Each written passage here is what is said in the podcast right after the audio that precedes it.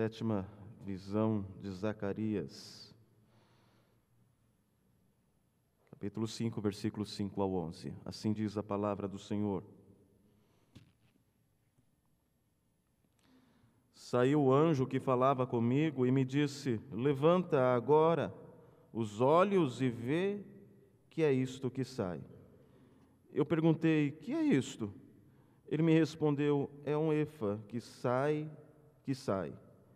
Disse ainda: Isto é a iniquidade em toda a terra. Eis que foi levantada a tampa de chumbo, e uma mulher estava sentada dentro do efa. Prosseguiu o anjo: Isto é a impiedade. E a lançou para o fundo do efa, sobre cuja boca pôs o peso de chumbo. Levantei os olhos e vi, e eis que saíram duas mulheres. Havia vento em suas asas, que eram como de cegonhas, e levantaram efa entre a terra e o céu. Então perguntei ao anjo que falava comigo: Para onde levam elas o efa? Respondeu-me: Para edificarem a, a aquela mulher uma casa na terra de Sinar. E estando esta acabada, ela será posta ali em seu próprio lugar. Amém. Décadas atrás, um gangster da Califórnia, Estados Unidos, chamado Mickey Cohen, chocou as pessoas de ambos lados da lei quando foi a uma campanha de Billy Graham e fez uma pública profissão de fé.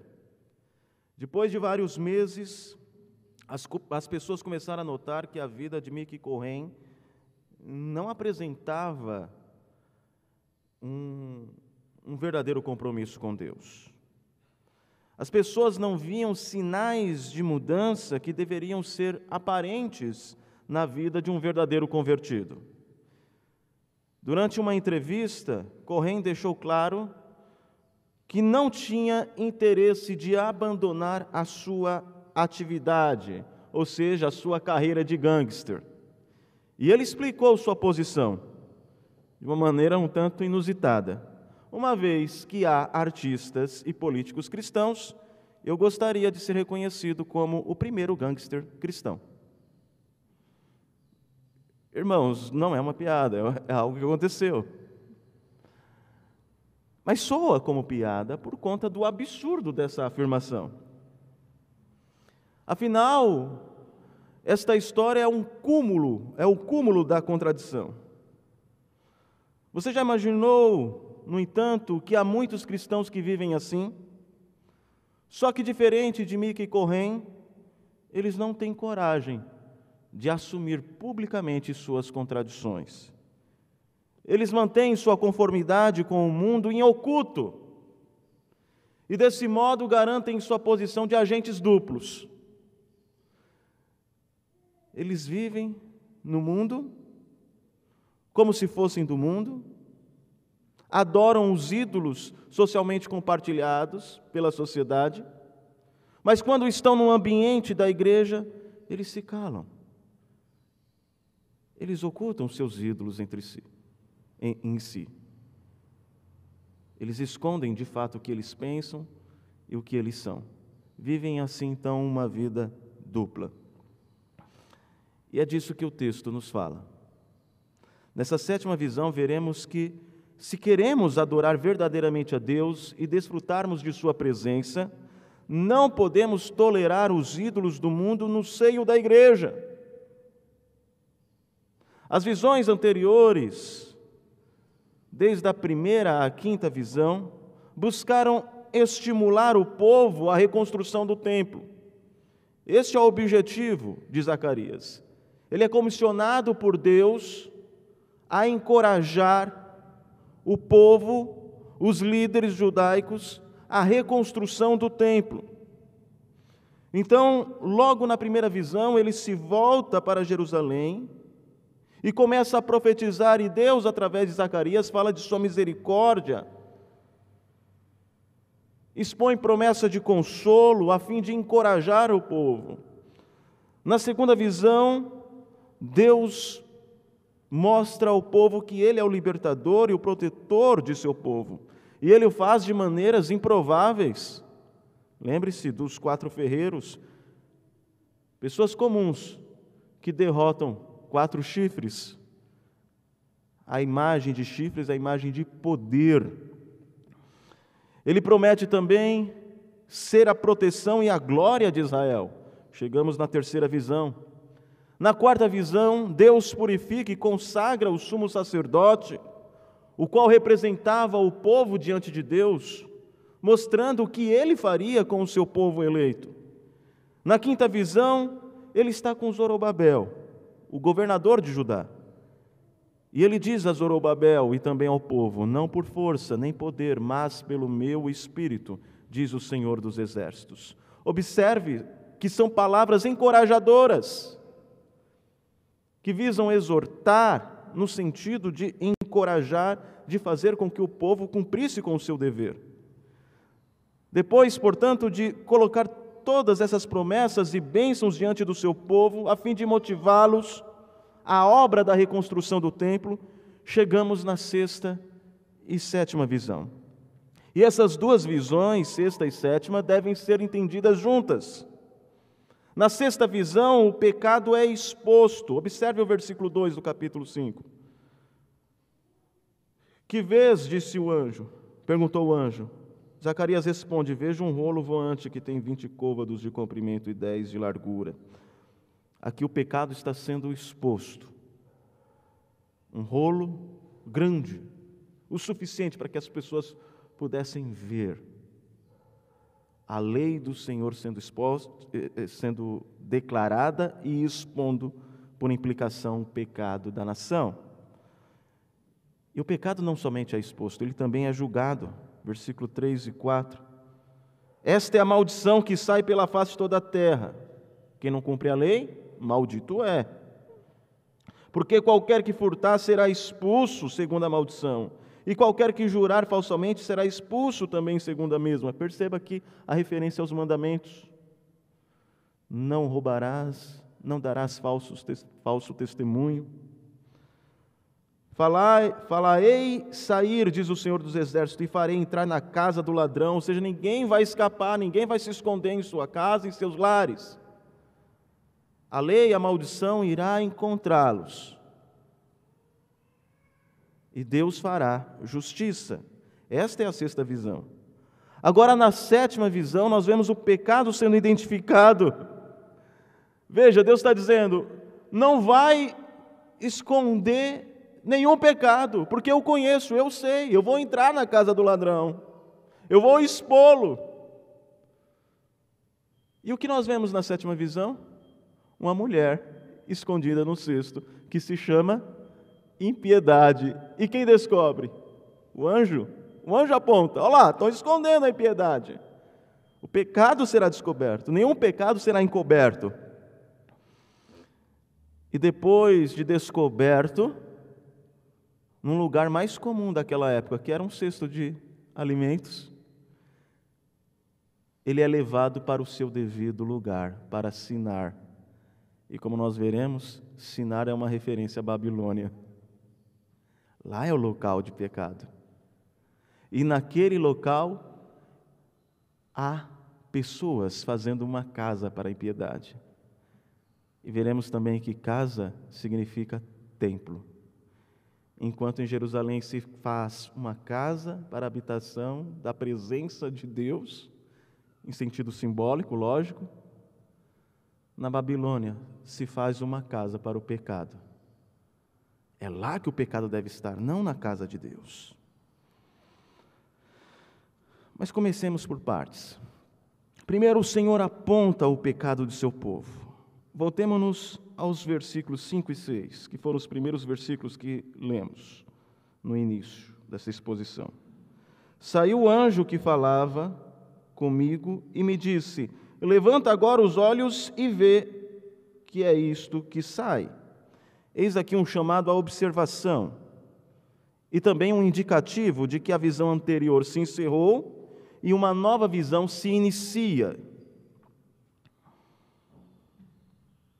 O profeta vê algo Ele sabe o que ele está vendo, mas a ideia é que ele não entende o seu significado. Eu perguntei: "Que é isto?" Ele me respondeu: "É um efa que sai." Disse ainda: Isto é a iniquidade em toda a terra. Efa, o que é o efa? O que é um efa? Um efa é um cesto. Nós vamos falar disso. E este cesto era, este cesto era usado para medir cereais. Zacarias sabe o que está vendo mas não entende seu significado. Há algo em movimento, diz, o anjo diz isto que sai, dando a ideia de movimento. Efa é uma unidade de medida. A palavra efa é uma unidade de medida, cujo volume pode variar de 22 litros a 30. Né? Os, os estudiosos ainda não conseguem acertadamente definir, mas era de 22 a 30. 30 litros, era um cesto grande.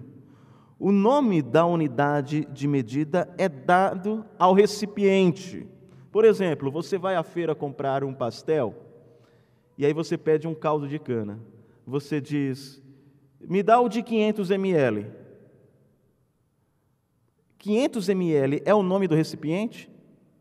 Não, o nome do recipiente é copo, não é? Mas você está dando ah, o nome do recipiente usando a unidade de medida. Então a ideia é essa. Né? Efa, a palavra efa remete à unidade de medida, mas também nomeava um cesto que era usado para este propósito, para medir. Então a unidade de medida está nomeando aqui o recipiente. Logo, o que o profeta está vendo é um cesto para medir grãos, muito comum e conhecido naquela época. Para os irmãos terem uma ideia, nós temos algumas outras traduções, tais como a NVI e a nova atualizada Almeida. Quando nós chegamos neste versículo, a NVI diz, NVI diz que, ao invés de Efa, ela diz que o profeta viu uma vasilha. A nova Almeida atualizada diz que ele viu um cesto que serve para medir, traduzindo melhor para a nossa cultura. Estes cestos eram comuns, eram usados pelas donas de casa para comprar alimentos e também para guardá-los. E eles ficavam na casa. No entanto, o que faz com que o profeta não entenda exatamente o que ele está vendo é que neste cesto tem uma tampa de chumbo. A ideia de peso. Qual dona de casa, em sã consciência, colocaria uma tampa de chumbo sobre um cesto que a todo momento ela está tendo contato, indo até ele para tirar comida, tirar grãos, para alimentar a sua família? Não faz sentido. Por isso que o profeta vê aquilo e diz: será que é? Será que é exatamente o que eu estou vendo? Nunca vi um cesto com a tampa de chumbo? E a ideia da tampa de chumbo é: não veja o que está lá dentro. É para que você não tenha facilidade de ir lá e tirar. Agora, observe: é algo comum para aquela época, no entanto, está escondido. Então, o anjo, o Zacarias pergunta o que é isto, o anjo explica: Isto é a iniquidade em toda a terra. Entrando nas casas, vivendo a vida comum do lar, em oculto, às escondidas. Agora observe a expressão: isto é iniquidade em toda a terra. A maioria dos estudiosos entende que a expressão toda a terra se refere à terra de Israel. É por isso que a NVI traduz como sendo o pecado do povo desta terra. Então, o povo de Deus estava escondendo pecados em suas casas, em seus lares, em seus corações. Colocando uma tampa de chumbo achando que ninguém poderia ver, achando que Deus não iria identificar. E assim eles se mantinham com seus pecados cobertos. Deste modo, o que tem dentro desse cesto não é trigo, não é farinha, não é cevada, mas a iniquidade do povo de Israel. E as próximas informações, a partir do versículo 7, dão um teor de complexidade a esta profecia. Eis que foi levantada a tampa de chumbo, e uma mulher estava sentada dentro do efa, dentro do cesto de medir. Prosseguiu o anjo, isto é a impiedade, e a lançou para o fundo do efa, sobre cuja boca pôs o peso de chumbo. Será que o anjo está ajudando a encobrir? Obviamente que não, que nós veremos no versículo seguinte o que é feito com este cesto. O que isso representa? O anjo já disse: a mulher representa a impiedade, o pecado, a iniquidade. Mas por que uma mulher?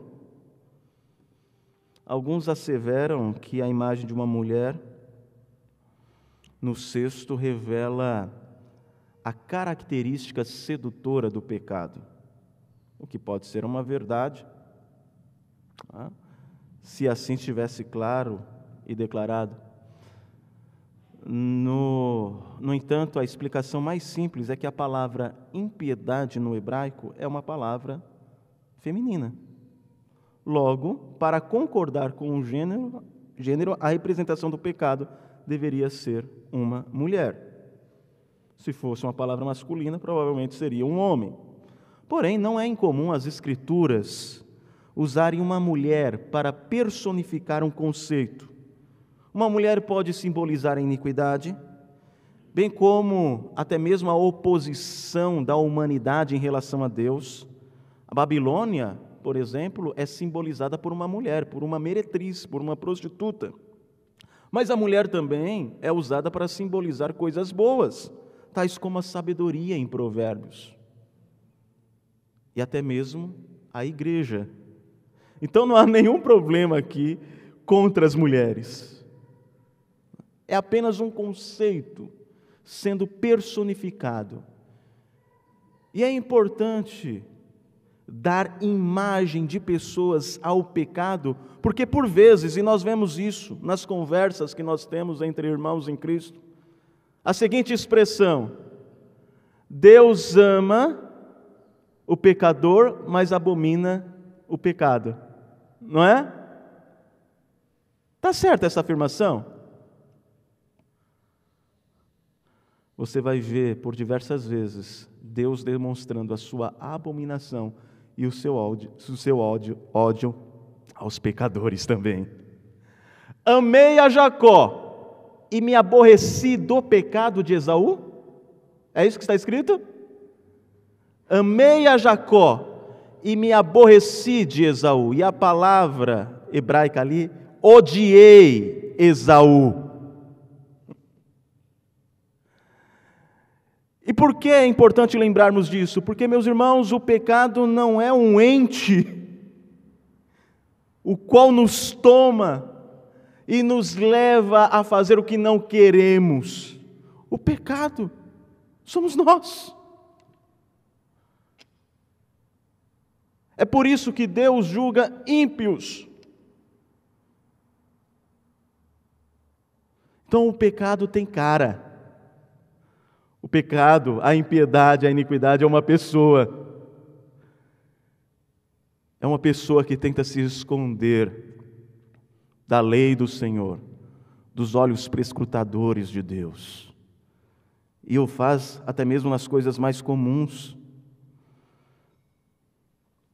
O ponto é que esta mulher que representava a impiedade estava escondida nesse cesto fechado com uma tampa de chumbo. Agora lembre-se: o povo deveria reconstruir o templo, e o templo é símbolo da presença de Deus. Existe uma diferença entre tipologia e símbolo. A tipologia, ela é horizontal, né? ela aponta para o que seria feito em Cristo Jesus. O símbolo é vertical. Ele aponta para algo que está no céu, para algum conceito que vem da parte de Deus. Né? Não é exatamente o que ele vai fazer, mas o que ele é. E o templo era símbolo da presença de Deus entre o seu povo. E porque Deus estava entre o seu povo, este povo deveria ser o quê? Santo. Porque este é um Deus santo. Agora, agora observe a cena. O povo estava construindo um templo e deveriam sim ser motivados, encorajados a fazê-lo. No entanto, enquanto faziam isso, abrigavam em suas casas, em seus lares, o pecado e a impiedade, ainda que escondidos. Deus está dizendo: não, se vocês querem a minha presença, vocês vão ter que expulsar o pecado da vida de vocês. A questão não é só fazer um templo, a questão é o que isso significa. Amados, dificilmente os crentes pecarão explicitamente. Mas é notável que o pecado tem exercido um poder de atração sobre muitos. A pornografia tem tomado o coração de muitos, muitos crentes, sob a promessa de prazer imediato. A sedução do lucro tem levado muitos a manobras fiscais. Enquanto essas pessoas dizem adorar a Deus, elas vivem com esses pecados ocultos. Esses pecados, contudo, não têm sido cometidos declaradamente. Nós os tampamos. Não só isso, nos apaixonamos por ideias contrárias à palavra de Deus e às escondidas começamos a questionar o texto bíblico. Não declaramos, mas há incredulidade em nossos corações em relação à palavra de Deus, porque acalentamos os ídolos do mundo. Estão no nosso coração. Então nos voltamos à palavra de Deus e dizemos: será que é isto mesmo? Alguns são seduzidos por conceitos progressistas e escondem a nova concepção de imoralidade sexual. Não, acho que isso não é imoral, não. O mundo mudou, estamos em uma nova era.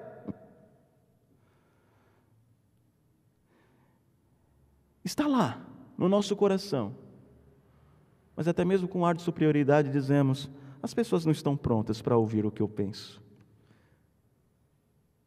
Por isso que eu escondo. Deste modo, muitos crentes confortam em seus seios seus pecados de estimação ao mesmo tempo que querem adorar e estarem na presença de Deus.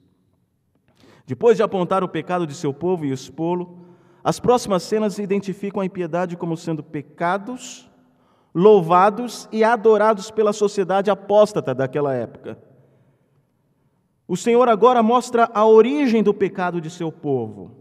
Ele o identificou, ele disse: está lá escondido, eu estou vendo. E esse pecado tem cara. Não é um, um ente que faz, não, vocês têm prazer nisso. São vocês que estão naquele cesto, escondendo os seus pecados, enquanto vocês dizem querer adorar a Deus no templo.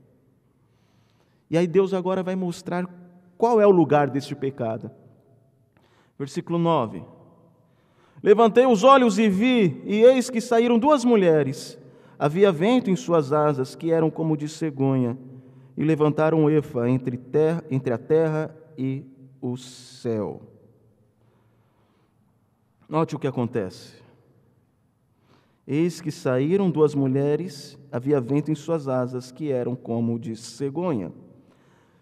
A cegonha era uma ave comum do Antigo Oriente Próximo conhecida por suas asas fortes, o que possibilitava distantes migrações. A ideia é que essas mulheres têm as condições necessárias para fazer duas coisas. Primeiro, elas levantam este cesto com uma mulher e uma tampa de chumbo. É algo pesado, não é? mas são seres, que é uma mulher, né, a ideia do tamanho, da força, e elas têm asas de cegonhas, asas fortes para levantar este cesto. Agora observe a expressão, não é só levantar. E levantaram o Efa entre a terra e o céu. Essa expressão é significativa. Você lembra de algum personagem na Bíblia que foi levantado entre a terra e o céu? Talvez você esteja pensando em alguns personagens que foram arrebatados, né? Mas o, quem se encaixa melhor aqui nessa descrição é Cristo Jesus, que ascendeu. E a ideia de ascender, de ser elevado entre a terra e o céu, é a ideia de exaltação. Esses seres exaltam o pecado, exaltam a iniquidade.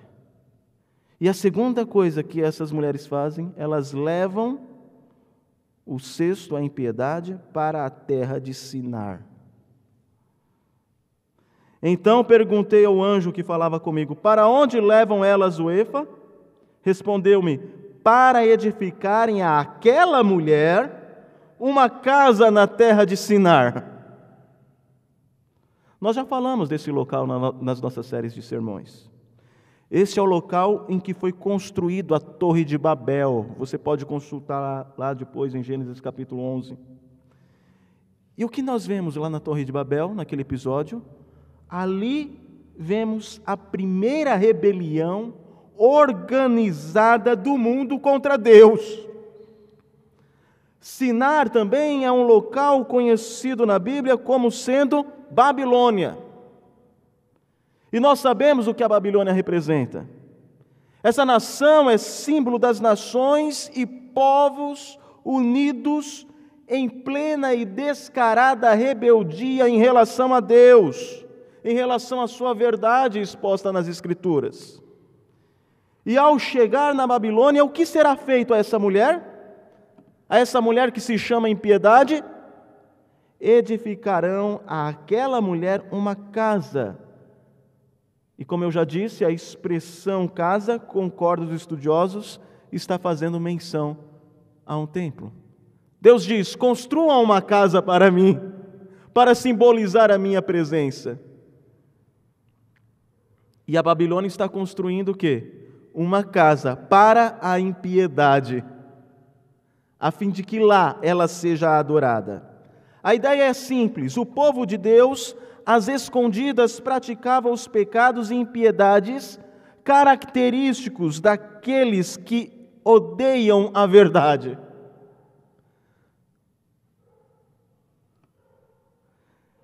E o versículo, e, e, na sequência nós lemos: E estando esta acabada, ela será posta ali, em seu próprio lugar onde ela deve ficar. Esta sentença está declarando o verdadeiro lugar do pecado que é encontrado entre o povo de Deus. O pecado que você abriga, meu irmão, está no lugar errado.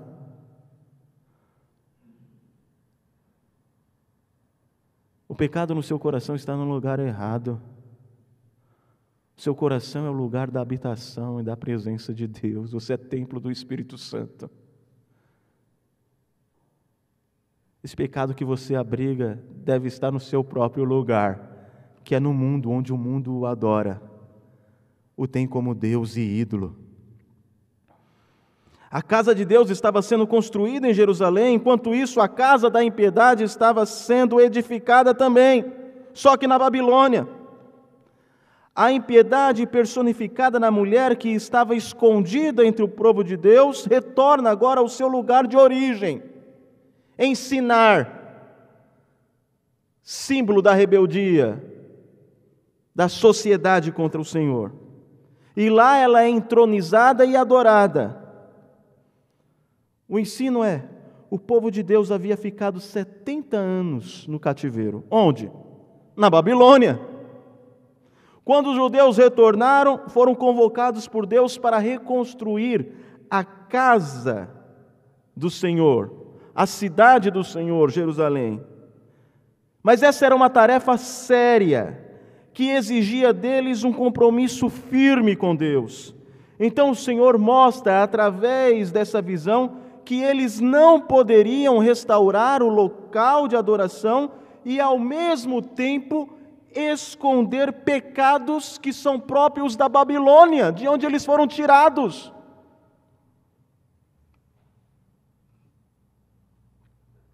O local da impiedade é no templo da Babilônia. Em Jerusalém, adora-se o único e verdadeiro Deus. Você já refletiu nessa verdade? Deus nos chamou do cativeiro das trevas para a sua maravilhosa luz. Os anos passam e parece que nos esquecemos dessa verdade. E começamos agora a acalentar ídolos do mundo, ao mesmo tempo que dizemos que nos reunimos para adorar a Deus.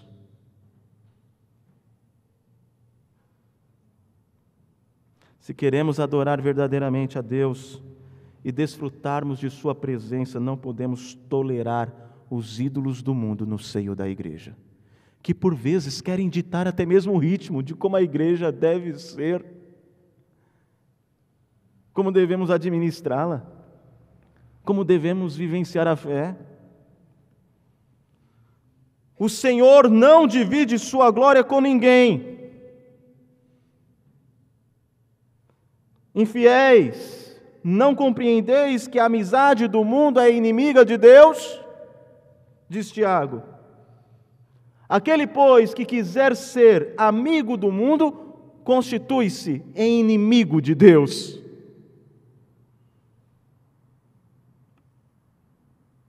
E quais são os ídolos desta era que a igreja acalenta? Meus irmãos, eu não vou conseguir fazer isso de forma exaustiva. Talvez você imagine outras coisas que eu não.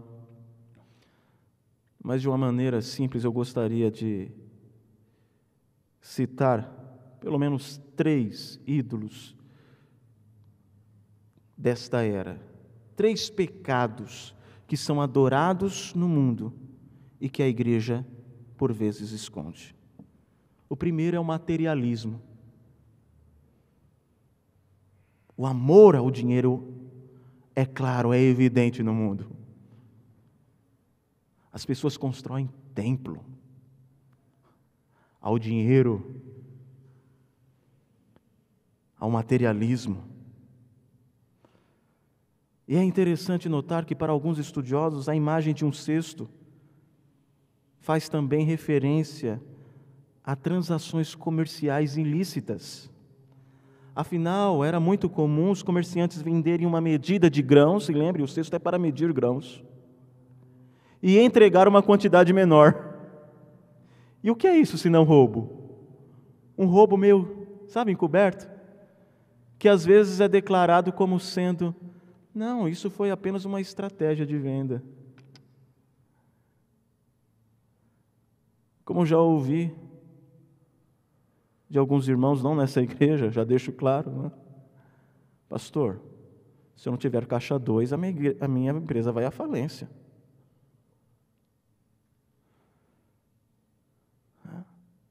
A igreja não sabe. mas é o materialismo que é adorado no mundo, ganhando lugar nos corações, às escondidas do povo de Deus. Deus condena a desonestidade de seu povo. Os versículos no 3 e 4 nós lemos. Ali a desonestidade é condenada, a mentira e o roubo. E na sequência, talvez alguém poderia dizer, ouvindo esta mensagem naquela época: Eu, ladrão? Como? O que eu roubei? Então Deus mostra um cesto de medir, usado nas transações comerciais, e aponta a iniquidade escondida lá. A ideia é: precisa dizer mais alguma coisa? Onde você roubou? Aqui, ó. Olha o sexto aqui. Isso te lembra alguma coisa? Para ficar mais claro, tem iniquidade dentro dele. Está lembrado agora onde você roubou? Nas suas transações comerciais.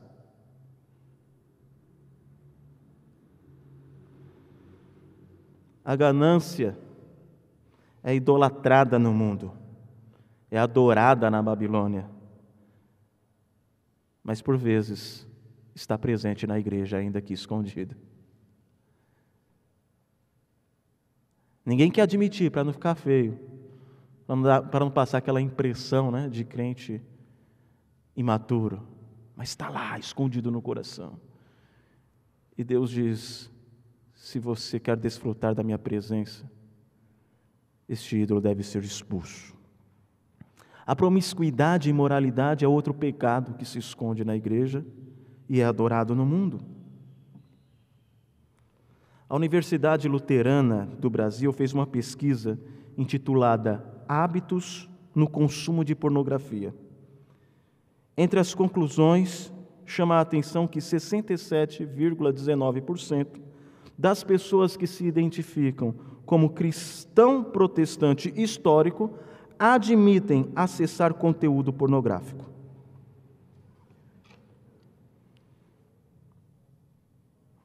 Você não, não escutou direito, vou dizer de novo.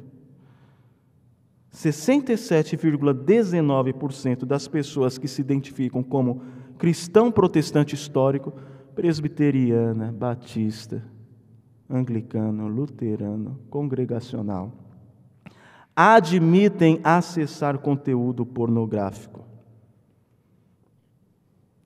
Isso é o pecado amado pelo mundo e ocultado na igreja.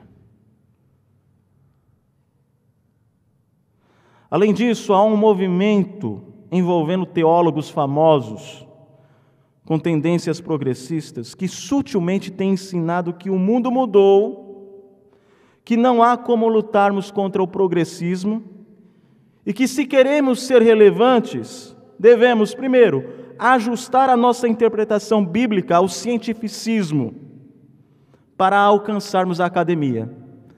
A ideia é, veja, a palavra de Deus não é contra a ciência, pelo contrário, é Deus que a, a possibilita, Deus dá inteligência para o homem para que a desenvolva. Mas o cientificismo é a crença de que a ciência tem o poder de explicar tudo. Desse modo, o, o, o, conceito ciência é absolutizado e se torna um ídolo. Daí o cientificismo. E a ideia é: você deve interpretar a Bíblia a partir do que a ciência diz. Este é um ídolo, a ciência tem se tornado um ídolo de muitos no mundo, mas tem entrado no coração de muitos na igreja, que querem agora pautar a interpretação da Bíblia a partir dos seus conceitos e pressupostos. E não são nem teses confirmadas, mas são apenas hipóteses. E trazem para a igreja e dizem: não, interpretem este texto aqui a partir das minhas hipóteses. Uma outra coisa que esses teólogos dizem, então, se queremos ter acesso à academia, devemos nos adaptar, devemos tomar para nós conceitos cientificistas. E outra coisa que eles têm dito é: devemos atualizar nosso conceito de sexualidade e de gênero. O que é isso? Se não um chamado para nos rendermos aos ídolos do mundo, vindo da parte de pessoas que até então ocultavam seus pecados, mas agora já estão tendo coragem para declará-los. Devemos mudar. Não, isso não é pecado, não. E não por acaso. Nós temos visto a normalidade do pecado e da imoralidade sexual ganhando espaço na igreja. É porque há muito tempo pessoas ocultavam esses pecados e agora estão tendo coragem para dizer. E o que são isso? Senão pecados que são adorados no mundo e que estão sendo escondidos na igreja. Meus irmãos, caminhando para o fim, Deus quer estar presente com o seu povo. O templo é símbolo disso, mas sua presença é incompatível com a realidade de pecados encobertos. É por isso que, por vezes, a igreja não é abençoada. Porque só a presença de Deus pode nos abençoar, e ela é incompatível com o pecado. Ninguém pode servir a dois senhores. Escolham, escolham a quem vocês vão adorar, ou o Deus verdadeiro ou a iniquidade louvada no mundo. Jesus conhece nossos pensamentos, o nosso coração e nossos pecados. Mas lembre-se, caso vocês escolham a Babilônia, estarão evidenciando que não são eleitos de Deus e terão que lembrar do fim da Babilônia, o lugar onde o pecado reina e é adorado. Deus julgará a Babilônia. A persistência e a rebeldia apresentada pela Babilônia terá fim. Apocalipse, Apocalipse 18, versículo 2 ao 3, nós lemos: Então exclamou com potente voz, dizendo: Caiu, caiu a grande Babilônia. Babilônia é essa que se tornou morada de demônios, covil de toda espécie de espírito imundo e esconderijo de todo gênero de ave imunda e detestável pois todas as nações têm bebido do vinho do furor da sua prostituição. Com ela se prostituíram os reis da terra, também os mercadores da terra se, se enriqueceram à custa da sua luxúria. Exultai sobre ela, ó céus, e vós, santos, apóstolos e profetas, porque Deus contra ela julgou a vossa causa. João está dizendo, está escrevendo aqui Apocalipse 18, o fim da Babilônia, ela vai cair. Ela exalta e edifica templos para a impiedade, para a iniquidade e o pecado. Por vezes, estes ídolos da Babilônia são trazidos para a igreja e encobertos mas o lugar deste pecado do povo que quer adorar a Deus é lá. E um dia a Babilônia será julgada, ela há de cair. Toda rebeldia contra Deus será retirada da terra, porque no dia do Senhor ele julgará os ímpios. Cumprindo-se a palavra, os perversos não prevalecerão no juízo, nem os pecadores na congregação dos justos. Irmãos, eu ainda não passei por esta experiência, mas se eu passar, eu, eu, já, eu já sei o que eu vou fazer. Por vezes nós identificamos ímpios na igreja, na igreja, e a pessoa é disciplinada, não aceita a disciplina, eu vou sair da igreja. E aí tem irmãos que dizem: não, coitadinho, traz para cá. Não. Isso depois a gente ter tentado caminhar com a pessoa e a pessoa não aceitar. Oh, como a igreja foi má com ele. Ele só queria viver em pecado entre nós. Que mal é esse? Tem que estar fora mesmo. Por quê? Os perversos não prevalecerão no juízo, nem os pecadores na congregação dos justos. Se deu um indício de que é um pecador, quanto mais que não se arrepende, tem que estar fora mesmo. Mas nós não vamos conseguir fazer isso, identificar todos que são assim. Mas Deus sabe. E Ele fará a separação final pois o Senhor conhece o caminho dos justos, mas o caminho dos ímpios perecerá. Na casa de Deus, que é o povo do Senhor, não há lugar para dois senhores. Ou abandonamos a Deus e assumimos de vez o pecado, ou nos santifiquemos e nos consagremos para que a presença de Deus seja vista entre nós. Mas não conseguimos fazer isso sozinhos. Precisamos de Jesus para purificar os nossos corações assim como ele purificou o templo. Precisamos que ele expulse de nossos corações a ganância, a promiscuidade, que ele expulse os deuses da atualidade que estão enraizado em nossos corações, assim como ele expulsou os cambistas do templo, para que tão, para que tão somente Deus seja adorado em nossos corações. Precisamos que Cristo limpe os nossos corações para que a presença de Deus inunde o nosso ser.